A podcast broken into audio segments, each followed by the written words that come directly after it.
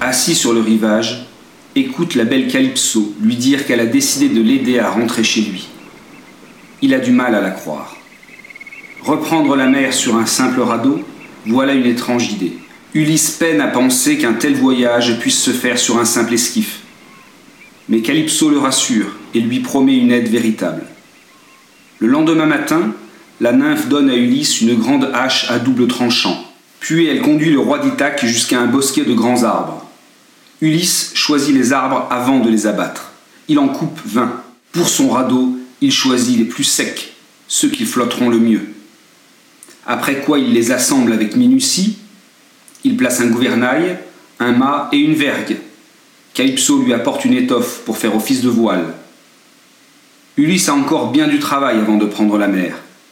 Il tresse les cordages nécessaires au gréement, c'est-à-dire à, l'ensemble des commandes de la voile et du gouvernail, pour bien se diriger. Après cinq jours d'efforts, Calypso accompagne Ulysse sur la plage. Les vivres ont été chargés sur le radeau, du pain, du vin, de la viande et de l'eau douce. En dernier soutien à Ulysse, Calypso fait souffler un bon vent. La voile se gonfle et Ulysse trouve une profonde joie alors qu'il quitte l'île de la nymphe. Il part vers le large et navigue sans encombre pendant 18 jours.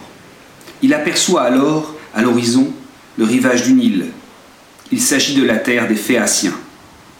Mais Poséidon rentre de son voyage, ce voyage qu'il avait éloigné de l'Olympe quelque temps. Il aperçoit alors sur la mer le radeau d'Ulysse. Or Poséidon éprouve toujours une sourde colère contre celui qui a aveuglé son fils, le cyclope Polyphème. Le dieu des mers décide de provoquer une nouvelle tempête. Il ordonne aux vagues de briser le radeau et de disperser les troncs qui le forment, comme le vent disperse les brins de paille. Ulysse, plus seul que jamais, subit l'immense puissance de Poséidon et ne peut rien faire d'autre que de s'accrocher à un tronc.